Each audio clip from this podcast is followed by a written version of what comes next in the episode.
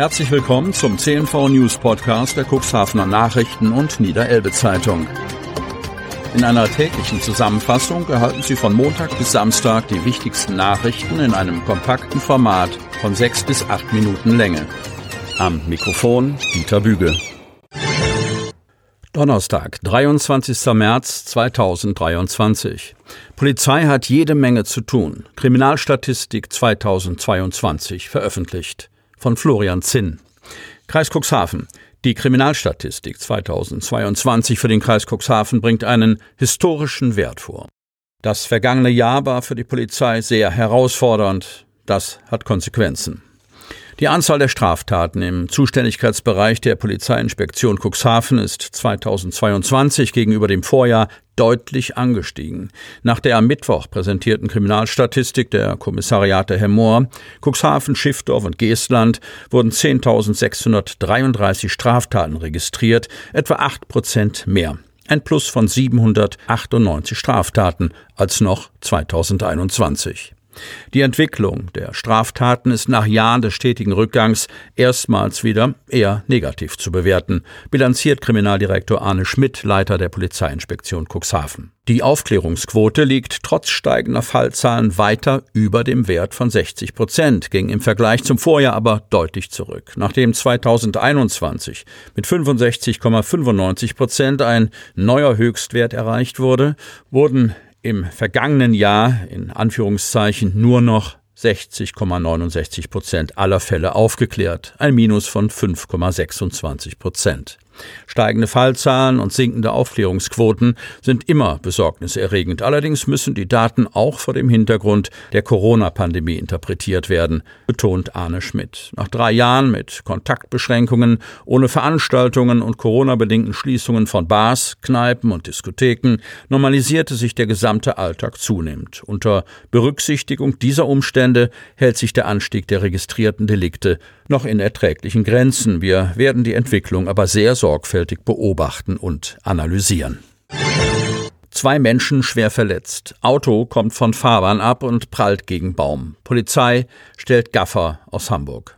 Bei einem Unfall in der Gemarkung Drochter Samor ist am Dienstag ein 83-Jähriger mit seinem Auto von der Fahrbahn abgekommen und gegen einen Baum geprallt. Er und seine Beifahrerin 76 wurden schwer verletzt. Ärger gab es zudem um einen Gaffer. Nach Angaben der Polizei war der Unfallfahrer gegen 15.40 Uhr auf der K27 in Richtung Drochter-Sommoor unterwegs, als er aus bisher ungeklärter Ursache nach rechts von der Fahrbahn abkam. Der Wagen prallte gegen einen Baum, wurde auf die Straße zurückgeschleudert und blieb auf dem Dach liegen, wie die Polizei mitteilte. Ein Ersthelfer befreite die Beifahrerin aus dem Auto und betreute beide Verletzten bis zum Eintreffen des Rettungsdienstes. Der 83-jährige Fahrer wurde laut Polizei in seinem Fahrzeug eingeschlossen und musste von der Feuerwehr befreit werden. Die 76-jährige Beifahrerin wurde mit schweren Verletzungen in eine Hamburger Klinik geflogen. Der Fahrer wurde ebenfalls mit schweren Verletzungen in Stader Elbe Klinikum eingeliefert. Gestört wurden die Rettungsmaßnahmen vor und beim Eintreffen der Helfer durch eine zunächst unbekannte Person. Der Mann habe Fotos von der Unfallsituation und den Verletzten gemacht. Die eingesetzten Polizeibeamten aus Trochtersen nahmen die Personalien des aufgebrachten und uneinsichtigen Mannes auf und er wurde aufgefordert, die Unfallbilder auf seinem Mobiltelefon zu löschen heißt es in einer Mitteilung der Polizei. Der 39-jährige Transporterfahrer aus Hamburg erhielt einen Platzverweis und muss nun mit einer Anzeige rechnen. Für die Zeit der Rettungs- und Bergungsmaßnahmen sowie die Unfallaufnahme wurde die K27 zeitweise voll gesperrt. Es kam zu Behinderungen im Verkehr. Der Peugeot war nach dem Unfall ein Totalschaden, die Front völlig zerstört. Die Polizei schätzt den Gesamtschaden auf mehrere tausend Euro. Knust, die fetten Jahre sind vorbei. Lamstedts Ratsmitglieder müssen mit Doppelhaushalt 23-24 erstmals seit langem wieder Defizite einplanen. Von Silvia Dammer. Lamstedt. Was das Wirtschaften und die Finanzen betrifft, hatten die Lamstädter Gemeindepolitiker in den vergangenen Jahren immer ein gutes Händchen. Eine gute Einnahmesituation und kluge Sparpolitik schafften ein sicheres finanzielles Polster, aus dem heraus sich die Gemeinde einige Investitionswünsche erfüllen und Luxus wie ein eigenes Schwimmbad leisten konnte. Mit dem Doppelhaushaltsplan 2023-24 hatten die Gemeinderäte in ihrer jüngsten Ratssitzung erstmals über einen Finanzplan zu entscheiden, der auf ein sattes Minus hinausläuft. Sie entschieden sich dennoch einstimmig, Haushaltssatzung und Haushaltsplan zu beschließen. Nun ist die Kommunalaufsicht am Zug, die Lamstädter Finanzplanung zu beurteilen. Das Zahlenwerk, das der Hauptamtsleiter und Kämmerer der Samtgemeinde Börde-Lamstedt, Henning von Bargen, vorstellte, weist für dieses Jahr laufende Aufwendungen in Höhe von 7 Millionen Euro und rund 7,5 Millionen Euro für das Jahr 2024 aus. Die Einnahmen für beide Jahre werden auf rund 6,2 Millionen Euro für 2023 und rund 6,5 Millionen Euro für 2024 geschätzt. Sie stammen überwiegend aus Gewerbesteuereinnahmen, Erschließungsbeiträgen der Baugebiete und dem Verkauf von Bauplätzen im Baugebiet Nöthof 2 in Niendorf.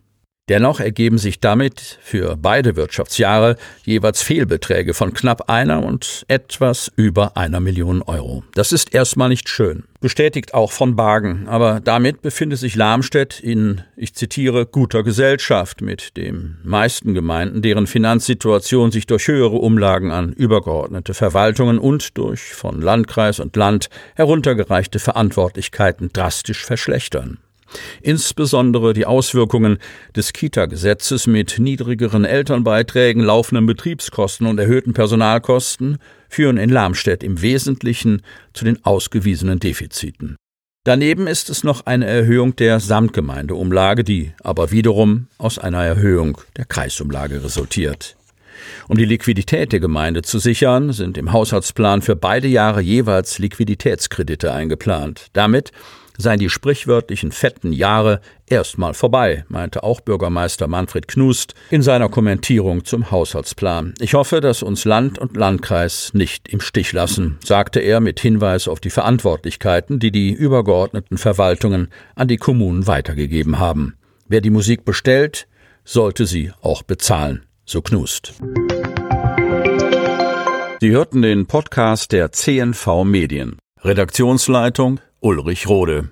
Produktion Win Marketing, Agentur für Text- und Audioproduktion.